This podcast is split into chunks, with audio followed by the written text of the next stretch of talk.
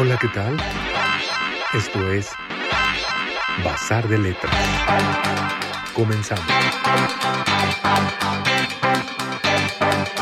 Espacio dedicado a la literatura y la buena música. Texturas sonoras con la imaginación literaria.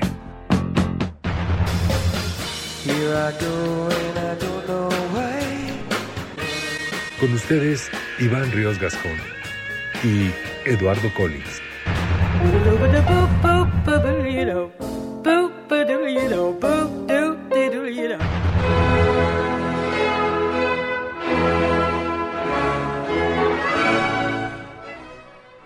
Bienvenidos, esto es Bazar de Letras en su tercera temporada. Este es un programa con texturas sonoras e imaginación literaria, realizado en las instalaciones de nuestra casa Promo Estéreo, donde la estrella eres tú, a través de Lil Digital, lo cual estamos muy agradecidos por la oportunidad, ya que posteriormente se convierte en podcast para ser descargado o escuchado desde su plataforma. Recuerden que también pueden escucharnos a través de Spotify. Busquen en la sección de podcast Bazar de Letras y ahí están alojados todo nuestro universo sonoro. Y también está el playlist Bazar de Letras 1 y 2, con todos los temas musicales, las texturas sonoras que hemos presentado en cada emisión y disfrutar en cualquier momento esta música. Si tienen alguna duda, pregunta, comentario o crítica, les pido escriban un correo a eduardocollins6530 gmail.com, a mi Facebook Eduardo Collins o Instagram Eduardo Collins 6530. También pueden enviar una nota de voz, una postal sonora por WhatsApp al 55 39 10 64 38. Nos interesa mucho dialogar con nuestra audiencia, así que les pedimos se manifiesten por cualquiera de estas opciones. Y bueno, pues vamos a comenzar, señoras y señores, echando un buen rock and roll.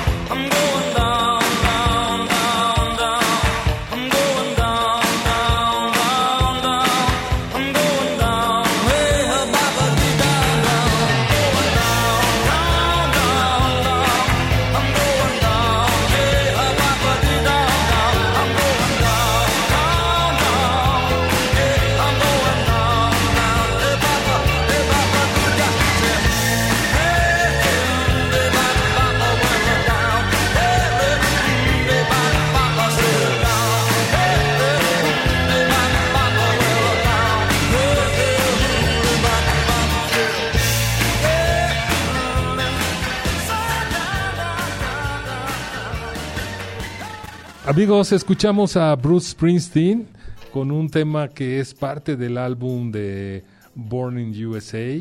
Y bueno, pues nos va a estar acompañando el día de hoy, que tenemos una idea de platicar algunas cuestiones sobre los cuentos, pero pues este, pues para irle echando un rock and roll, baby, empezamos con Bruce Springsteen y haremos una selección musical de este álbum. ¿Cómo estás, Iván? Bien, bien, ¿tú qué tal?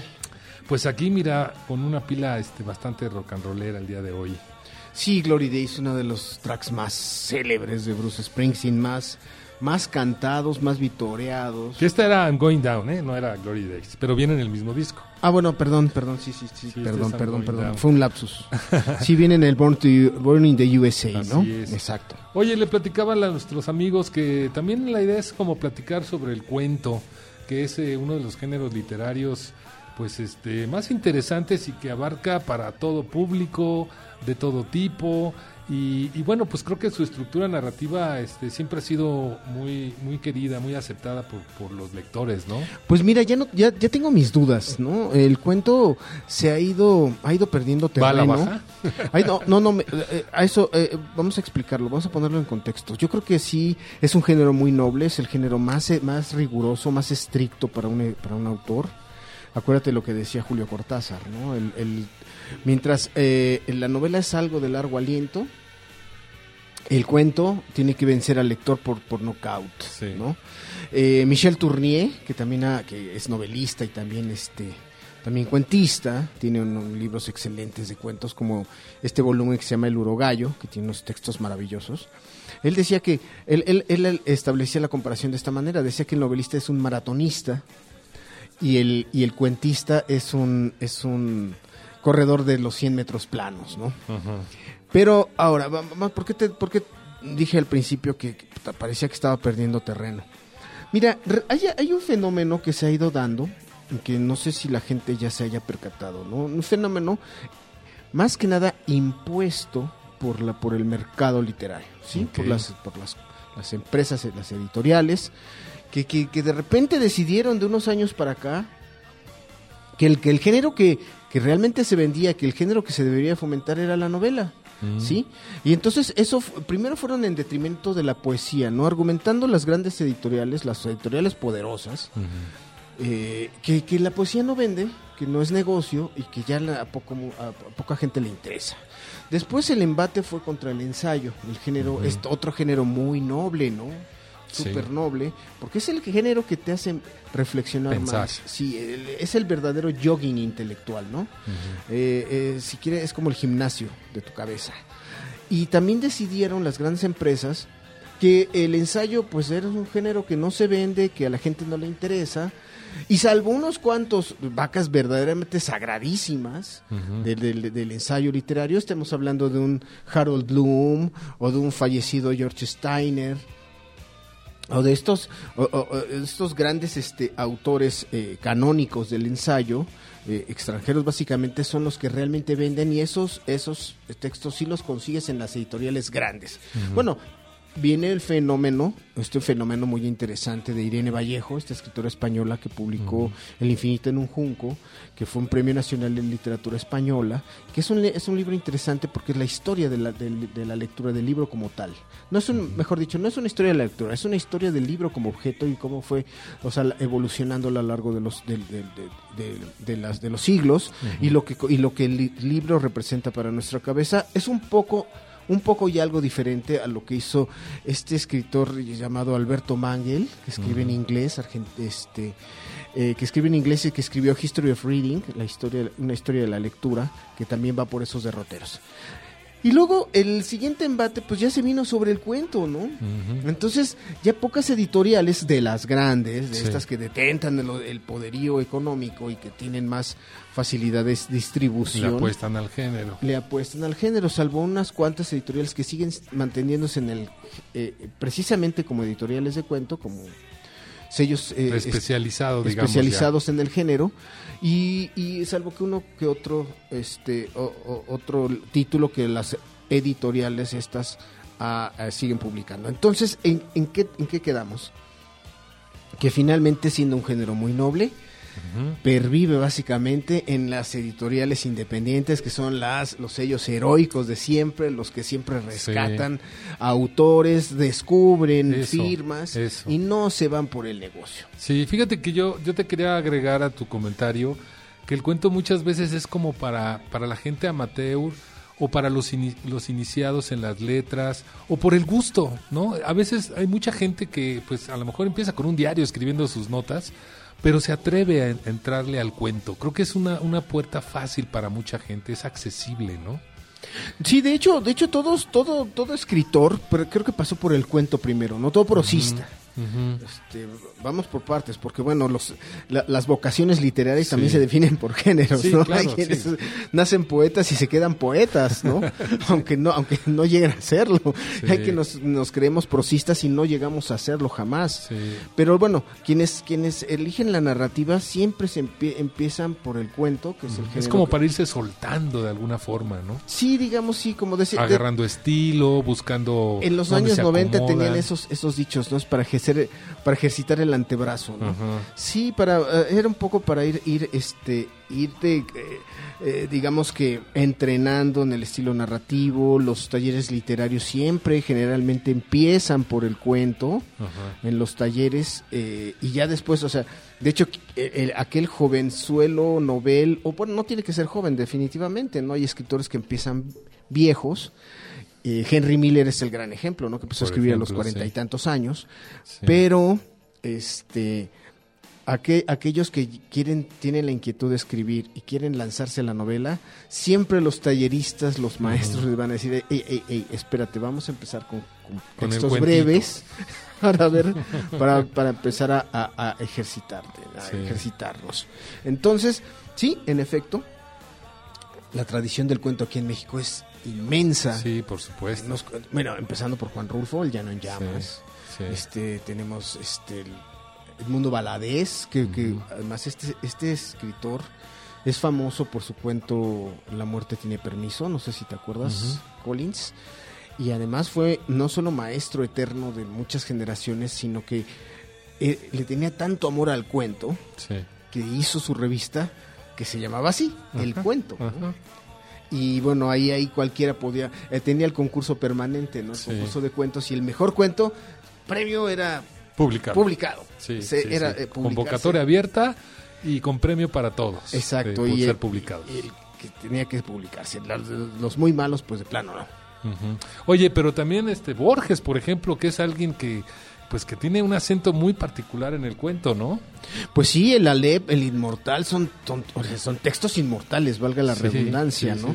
el Inmortal que además es una lectura muy interesante, no sé si lo recuerdas, que es el texto, es un manuscrito que encuentra en una librería de Londres y resulta que ese manuscrito es como una especie de diario, usando tus ideas, el del diario de un, de un hombre que llegó a, eh, de un relato remoto, de alguien que llegó al, al, a la, al, a la, la, isla de los, de los inmortales, ¿no? Y conforme vamos eh, leyendo el cuento, empieza una espiral narrativa eh, cuya, cuya, cuya contenido, cuyo sentido literario es tan complejo que tiene múltiples lecturas. Es decir, con la magia de Borges. Estamos hablando de Homero, el personaje Homero, el autor de la Odisea, de la Ilíada, de Ilíada, mejor dicho, no lleva artículo. Eh, estamos hablando, o sea, de que no se trata de Homero, sino del lector y de las vidas que uno vive precisamente a través de las piezas literarias. Mira, te voy a leer algo. Decía el gran escritor Jorge Luis Borges, que otros se jacten de las páginas que han escrito. A mí me, me enorgullecen las que he leído. Sin duda, las peripecias más fantásticas, inolvidables y extraordinarias surgen al momento de abrir un texto y dejarse llevar por las historias, pensamientos y poemas, y cuando, página tras página, nos atrapa el mágico acto de la lectura. Por supuesto. Eh, eso es el libro de arena, ¿no? También, ¿te acuerdas? ¿No? Es una especie de palimpsesto, ¿no? En donde eh, cada, o sea, debajo del texto que había leído había otro y otro más y otro más y era como estar, estar repintando la pared o, de, o mejor dicho, despintando, la pared. y encontrar cosas. De- tras capas, ¿no? Exacto, es, es un poco como esa lectura infinita, al infinito, ¿no? Sí. Y la verdad es una, una, una metáfora extraordinaria, ¿no? Porque, mira, nada de lo que, nada de lo que leemos se olvida para siempre, aunque, aunque en apariencia así sea, ¿no? Tarde o temprano empiezan a surgir los ecos de lo que leíste alguna vez Sí. y empiezan en tu cabeza a, a- a- a Esos sonar las- flash de memorias. Exacto, sonar las campanadas de la metáfora exacta, de la de la de la eh, propuesta filosófica de, de cada texto o de la situación de un personaje y cuando te empiezas a identificar con lo que leíste dices, "Wow, Sí. de algo me sirvió la O, o lectura". recuerdos emocionales, ¿no? De ciertas situaciones o con ciertos personajes. Ese es parte del encanto de la lectura, ¿no? Amigo, vamos con otro temita. ¿Qué te parece? Adelante. Vamos a escuchar otra canción que se llama Cover Me.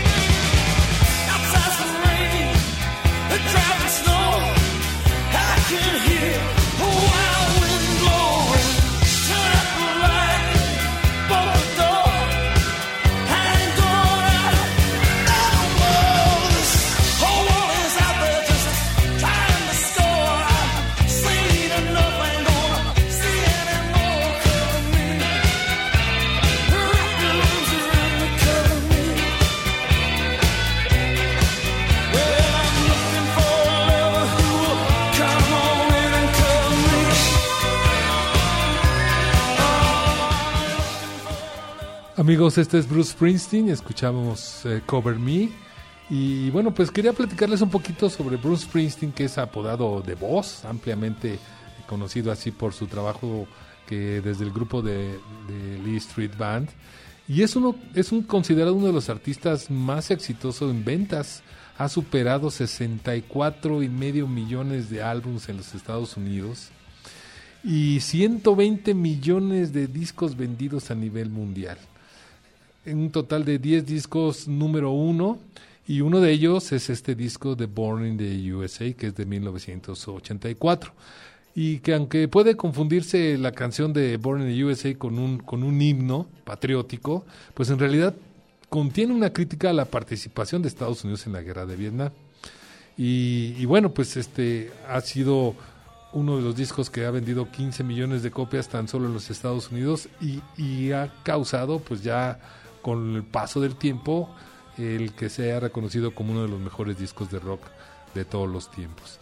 Las canciones de Springsteen pues reflejan siempre aspectos este, autobiográficos, eh, principalmente cuestiones de sentimentales eh, de su natal New Jersey, mm, relatos de personajes ficticios o novelescos y que muchas veces se enfrentan a retos o puntos de inflexión en sus vidas. Eh, también suele incluir preocupaciones económicas, sociales y políticas, porque sí tiene un toque de repente ahí como que, como que le gusta levantar la mano, aunque sea demócrata, hablar de, las incomodidades de los, de los gobiernos norteamericanos. Y bueno, pues vamos a estar eh, escuchando eh, este álbum con alguna selección, que la verdad es un disco que vale la pena completito de principio a fin.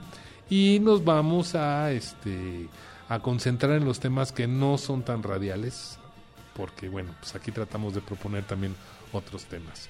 Y regresando con el cuento, mi estimado Iván, eh, mencionábamos lo de Borges, pero, pero también, y también el caso de México, pero há- háblanos un poco más de, de cómo ha trascendido este género, porque vamos, es, es uno, es muy antiguo, pero a la vez ha tenido también cierta evolución, ¿no? Bueno, sí, sí, de, de hecho, el, el- el cuento va rompiendo, va rompiendo cánones, ¿no? Va, se- Sí. va creando su propio estilo, su propia estructura. Hay escritores re- revolucionarios en el cuento. Uno de ellos, ni más ni menos, Juan Carlos Onetti, ¿no?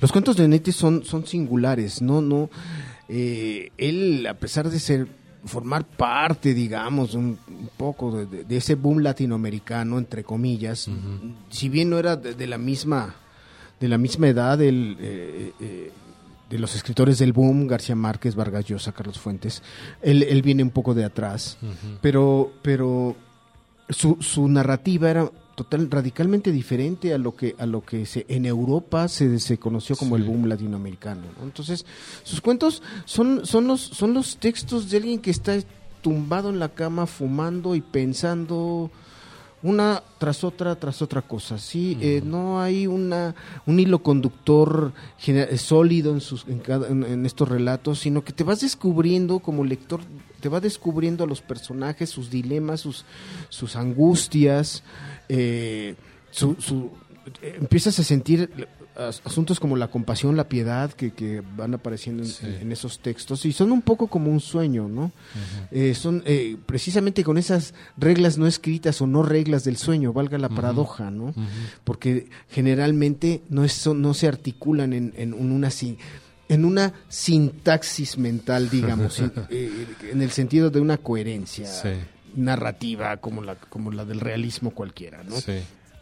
Cada cuentista, y esa es la magia del, de- de- de- del texto breve, que puede ir proponiendo sus universos. Pensemos en Juan Rulfo, en El Llano en Sí. Llamas, en, en- en- en esa prosa que te va, que te va descubriendo, ¿no? que, te, que te va descubriendo la maravilla del lenguaje, ¿no? Eh, ya hablamos de, Borges, pero podríamos hablar de escritores contemporáneos que son lo mismo novelistas que cuentistas. Eh, pensemos en, en Irving Welsh, ¿no? Eh, autor de Trainspotting, que también tiene libros de cuentos notables. Acid House es uno de ellos. Y también hay una tra- adaptación cinematográfica de, de ese, de, de esos relatos, en donde su eh, condensa la irreverencia de sus novelas, de sus libros de largo aliento, las condensa de tal manera en que te- terminan siendo piezas del delirio verdaderamente asombrosas, ¿no? Eh, el, el- lo rico del, del cuento es, volviendo, siguiendo la máxima de, de- de- de- de- de Cortázar, es que le gane al lector eh, que, que lo sorprende, a través de la sorpresa, que lo, que, que- que lo, que lo sorprenda, que lo eh, agarre desprevenido en, en- en el desenlace, ¿no? Fíjate, te quería comentar este un- un- una eh, una manera de visualizarlo haciendo una comparación eh, visual o audiovisual, como el caso de lo que sería el cortometraje contra el largometraje. En el sentido de que la historia de un cortometraje podría ser eh, algo símil a lo que es un cuento, eh, en el sentido de cómo, cómo se va trabajando también de manera más compacta estas historias, esta forma de, contar algo eh, de manera más breve, pero también es contundente con un estilo propio, como género, ¿no? Sí, sí, el, cuento, es, eh, en, en efecto, siempre se propone un, un relato más breve, un relato eh, corto, aunque no, es- esa no es la regla como tal, ¿no? Sí, no, O sea, hay excepciones, no es- por Exacto, supuesto. esa no es la regla como tal. Acuérdate que también ya existen estas cosas que llaman, este, bueno, este género, cualquiera que, sí, mis, algunos amigos me van a agarrar a bolsazos sí, al escuchar que dije cosas, pero bueno, estos textos que se llaman minificciones, Mini, sí, sí, sí. que, que en realidad son, se, pueden comparar con un aforismo, Mm, pueden llegar a ser un aforismo, pero pueden llegar a ser también un relato, ¿no? Digo, el, el gran maestro de la minificción, del, del microcuento, fue pues, Augusto Monterroso, y el célebre El dinosaurio, ¿no? Y cuando despertó el dinosaurio estaba ahí. sí. Ese es el, el texto más celebrado por la brevedad. Pero, este, digamos que eh, ahí la, ahí la, la, ay, la, la- la frontera entre uno y otro o- Es muy sutil de es alguna forma, ¿no? Claro, claro. Puede ser un, puede ser un aforismo, puede ser un axioma. Sí. ¿Tú te acuerdas que vino Armando González Torres? Aquí platicamos, ¿no? Sobre su, su- su- sus aforismos. Y muchos de ellos suenan a relato. Muchos de ellos no Sí. son estri- en estricto sentido un aforismo porque sí te cuentan en, en un par de líneas una historia, historia. completita, ¿no? Sí, Redonda. Redondita, sí. Muy bien, pues vamos a- con otra canción de este álbum. Ahora vamos a escuchar Downbound Train.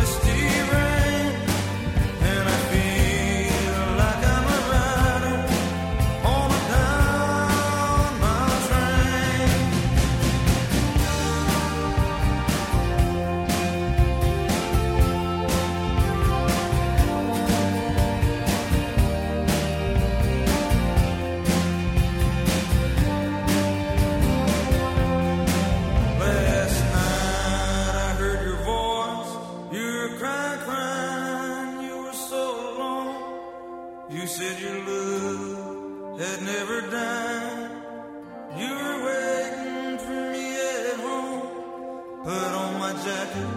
I ran through the woods. I ran till I thought my chest would explode. There in a clear beyond the highway. In the moonlight, our wedding house shone. I rushed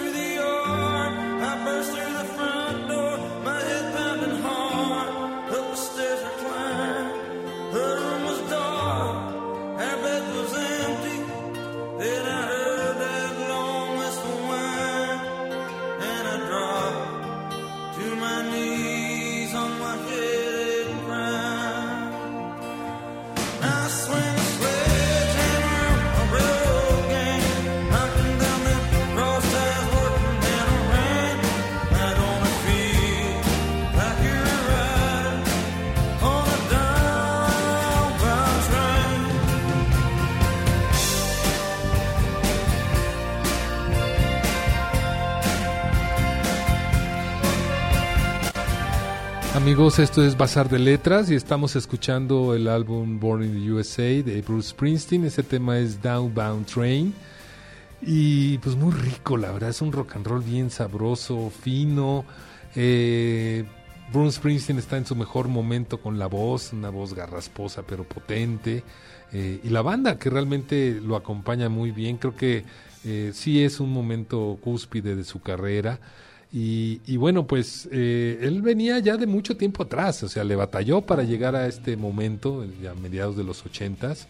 y es una figura importante e interesante dentro de, del abanico artístico, ¿no, Iván? De lo que hay como, como esos este, estandartes que además son eh, símbolos o son una relación muy patriótica, ¿no? Eh, por, por el sentido, el sentimiento que despierta con, con sus seguidores en el gabacho. No, mira, además representa el working class, es el Sí. working class hero básicamente, Sí. ¿no? Es el es el es el americano blanco, el estadounidense blanco, trabajador, que viene de abajo, así el típico personaje de eh, así muy relacionado con los Steelers, con el equipo de fútbol De los de americano, Pittsburgh, sí, sí. sí, de Pittsburgh. Eh, eh, pero además es el es el representa ah, el símbolo del, del estadounidense blanco, trabajador, con conciencia, con conciencia de clase, totalmente liberado, despojado de, de las estupideces del fa- eh, fa- fascistoides como de Make America Great Again o cosas así. Sí. Es, es, es un es una es un estadounidense progresista sin problemas de xenofobia o de racismo. Más bien es el, el, el, el- el estadounidense puro luchador y que cree en el sueño americano, todavía lo considera probable, posible, ya no, no, hay en- no hay un desencanto.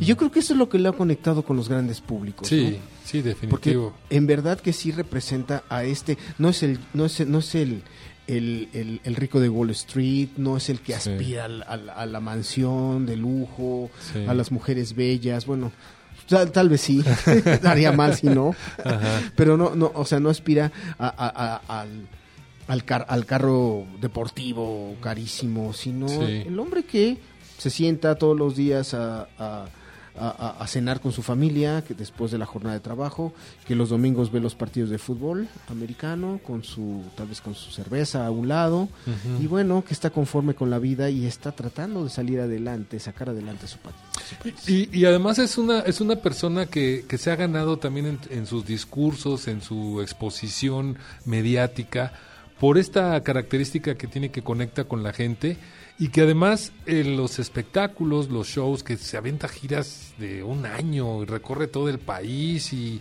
bueno, es, es muy querido y aplaudido, pero sobre todo porque también se rodea de muy buenos músicos. Bueno, algunos ya ya fallecieron. A este, eh, hay que dar ese reconocimiento de muchos artistas que han estado a su lado, pero, pero ese- esa es una característica importante también, ¿no? Claro, la E Street Band no sería la E Street Band sin Clarence Clemons, ¿no? Sí. ¿Te acuerdas de este saxofonista negro, enorme, ¿no? Parecía Sí. un ropero Sí. y tocaba el, el saxofón de una manera increíble, ¿no? Sí.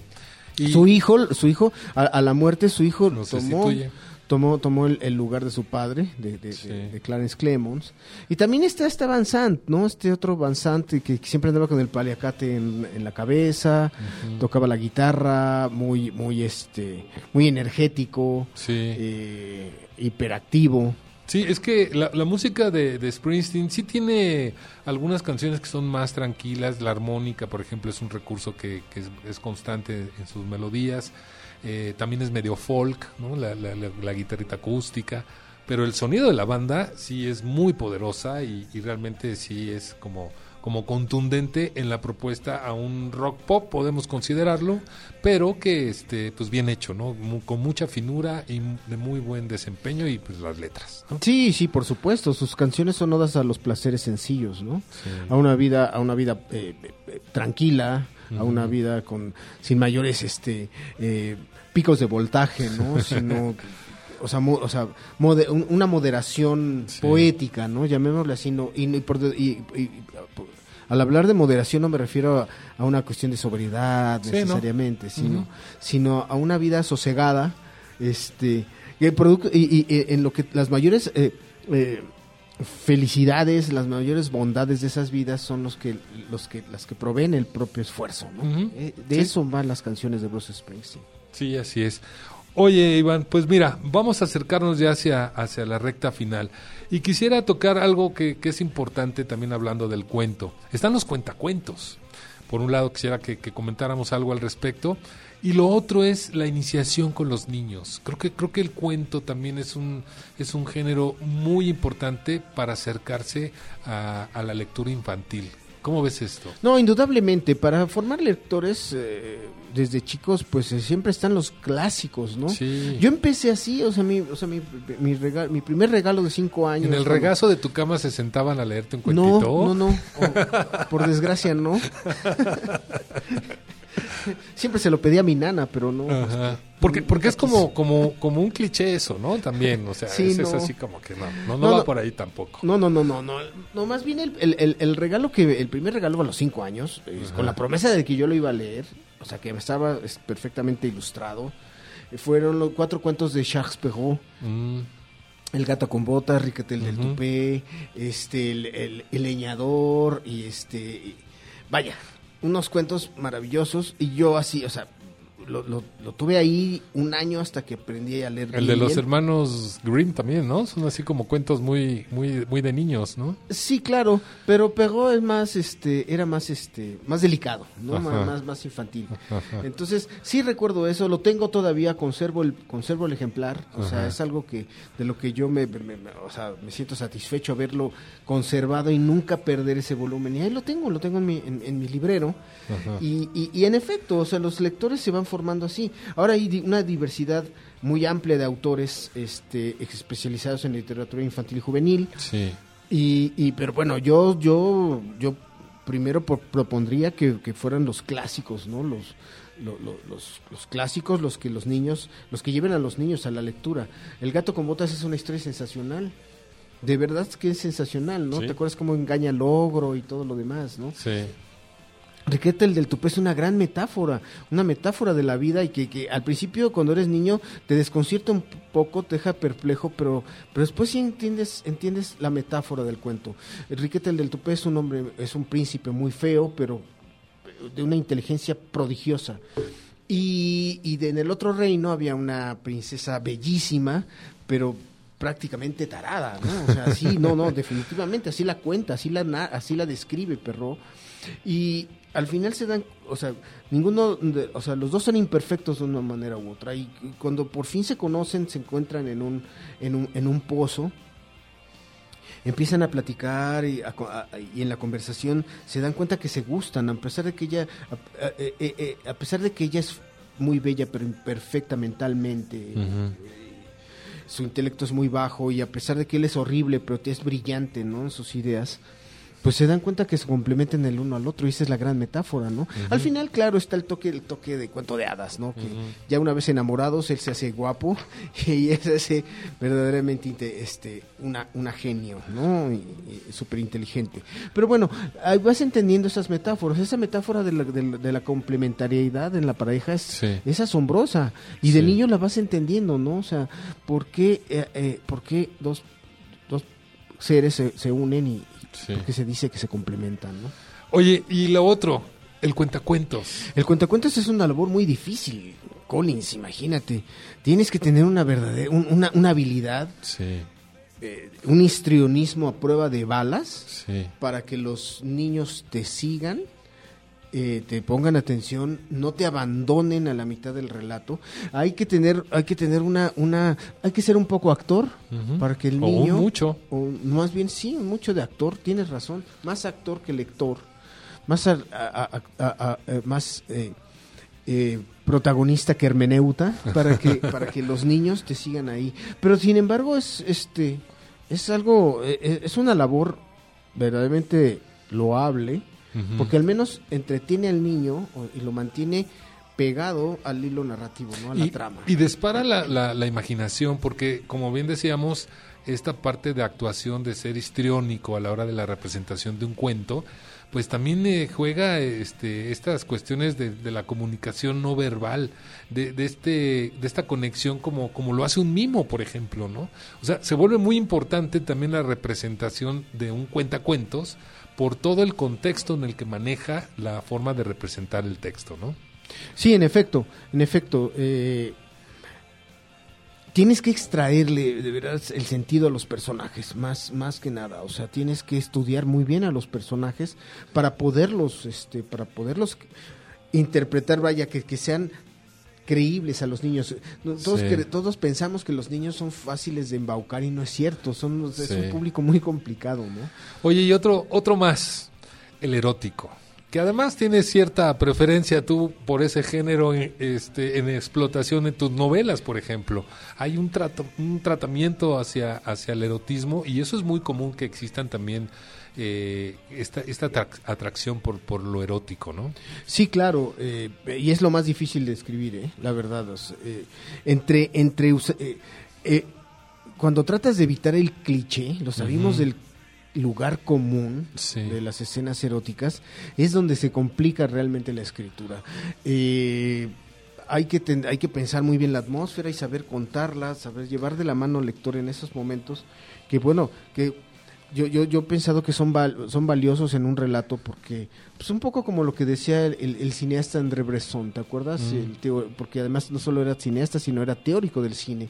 Y él siempre, siempre se preguntaba por qué había elipsis en las películas, en las escenas, las escenas de sexo, ¿no? Y decía, si llevamos al, a- si lle- llevamos al público a que acompañen a nuestros personajes a la calle, al, a un vestíbulo, a un... Un bar o Un bar. cualquier lugar. Ajá. ¿Por qué no van, por qué no pueden acompañarlos a la alcoba, no? Entonces es un poco como esa idea de Bresson que dices cuando estés escribiendo una novela, un cuento, ¿por qué no? Si les estás hablando al, al lector, le estás contando la vida de un personaje, ¿por qué?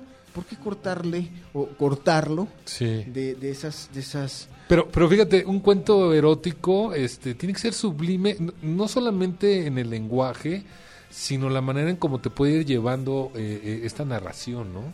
O sea, a mí me parece importante que precisamente para no caer en clichés o en algo burdo, pues la clave está en cómo vas envolviendo al lector eh, con las palabras para poder despertar esta parte, eh, pues que es más emocional, es más, más sensible, ¿no? A- hacia nuestra sexualidad. Sí, Michel Tournier es el maestro del, del cuento erótico contemporáneo, ¿no? Porque Ajá. no se nos olvide que, pues bueno, Sade, el marqués de Sí, el también marqués. que tiene sus cuentos eróticos y, y bueno, y podríamos mencionar a Guillaume Apollinaire, podríamos eh, mencionar, no sé, a- Y, y que son franceses muchos, ¿verdad? O sea, hay esta, este, como que este gusto por, por- o, la, o la forma o la formación misma de los franceses que son, se les da, pues. sí, algunos textos de Bataille, pero también el de Camerón, de Boccaccio, también es este... sí, por otros eh, lados. tiene, tiene sus escenas, este, tiene sus, sus, sus textos... Eh, Eróticos. eróticos. Entonces, pero bueno, eh, Michel Tournier, que te, te hablaba de Michel Tournier, que es un, que es un- fue un escritor contemporáneo, ya murió, bueno, pero de los autores contemporáneos, por llamarle de una manera u otra, tiene estos cuentos del urogallo que son verdaderamente extraordinarios, ¿no? Eh, eh, eh, eh, en, en ese o, o, eh, en, en- en esos en, en el, el libro el fetichista también hay otros textos verdaderamente sensacionales que manejan que manejan el autismo de una manera muy muy muy elegante por decirlo así no, no Eso. sutil muy elegante no Sí. y bueno también los cuentos de Irving Welsh o sea ni más ni menos no o los cuentos de- o, o- o- o al- algunos cuentos de André Pierre de Mandiar y tiene unos un tex- unos textos eróticos fenomenales y, y te digo, ahí el, el- el- el estilo es el que debe de imponerse, Sí. de- debe de imponerse para que el lector quede realmente satisfecho con lo que está leyendo. ¿no? Y no es metáfora, ¿eh? No, no, no, que llegue, que llegue, que sea orgasmal la lectura, ¿no? Exacto. Muy bien. Oye, ya se nos va terminando el tiempo, pero ah, habrá otros que podrán tener, eh, pues no etiquetas, pero sí identificación con ciertas eh, tramas, eh, tendencias a contar cosas, incluso políticos o, o- o más, más este, humanistas o, o más en el sentido de, de reivindicación. Ah, ¿Hay, ¿Hay por ahí también esa inquietud en el, en el cuento? Sí, sí, te digo, el cuento es el, el cuento es libre, tú puedes escribir el cuento de lo que tú quieras. Solamente ceñirte a esa regla básica de que de esa regla básica que creo que es la que debe de imperar en el buen cuento. Volviendo una vez más a Cortázar.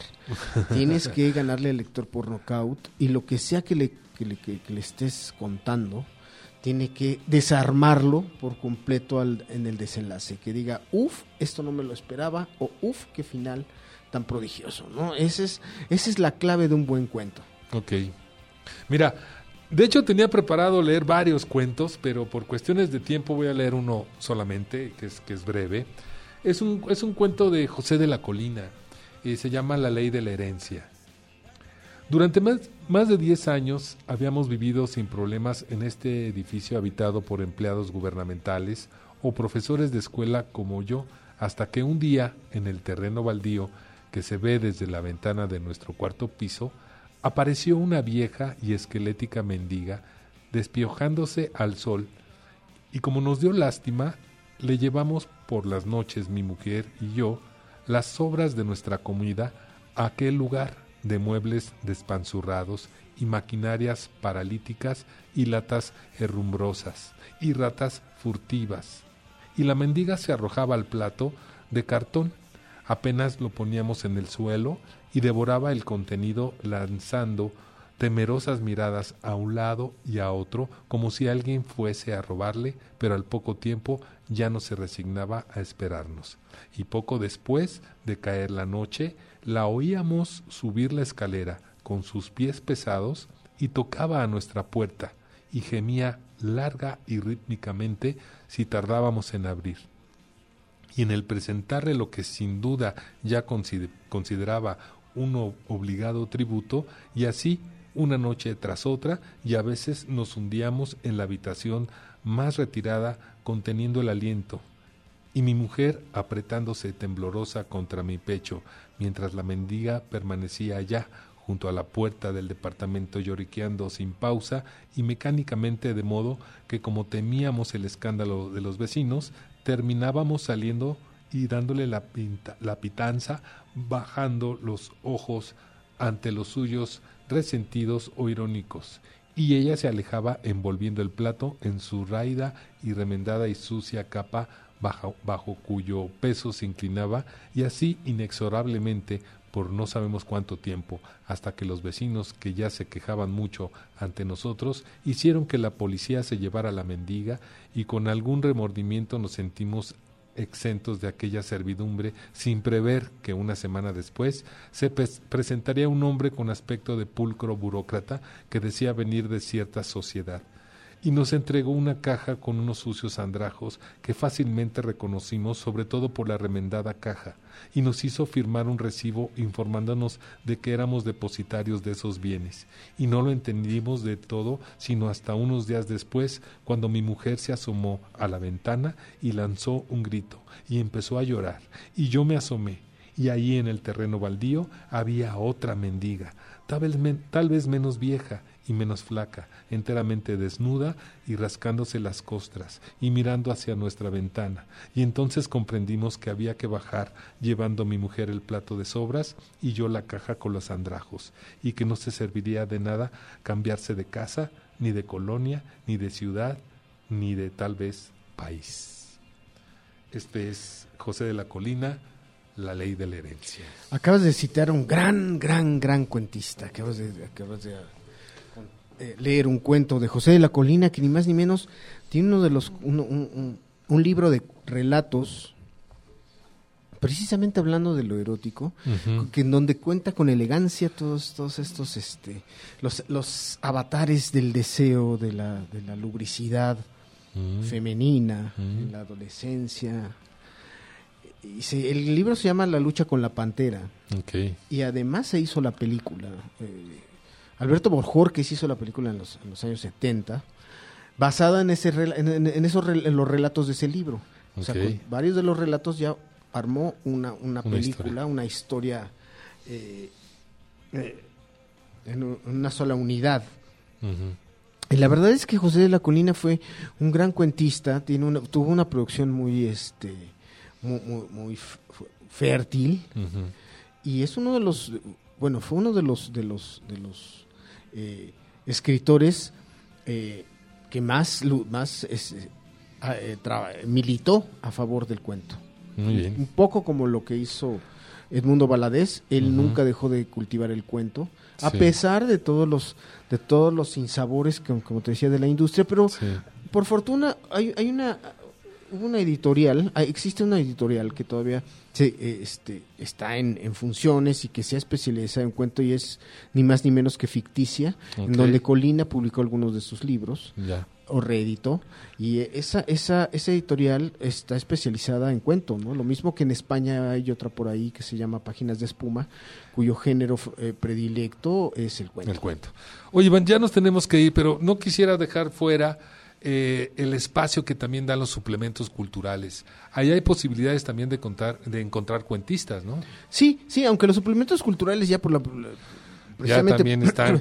por- sí, por, por el, el- el espacio tan restringido que tienen, generalmente publican los cuentos este, a cada, cada tanto, ¿no? Ajá. Este, va- van van pos- este, programando los números en los que se dedica, se dedica todo el número al género y, y vale la pena, vale la pena eh, buscar los números especializados en cuento de laberinto, por ejemplo, el suplemento cultural laberinto, o, en- o- o algunos eh, números de, de, eh, confabulario del periódico El Universal y algunos otros todavía del cultural que publica La Razón. ¿no? Entonces habría que habría que echarles un ojo por ahí, buscarlos y, y, y volver sobre las revistas especializadas. ¿no? También. Creo que todavía Sí. hay algunas por ahí Sí. que, que, que se siguen este, ocupando del género. Muy bien, Iván. Pues bueno, ya no dio tiempo de echar más cuentos, así es de que nos vamos. Eh, y muchas gracias, eh, Celia González. Celia González. Iván, muchas gracias por estar en Bazar de Letras y nos escuchamos la próxima semana. Nos vamos con el tema, nombre del álbum Born in the USA.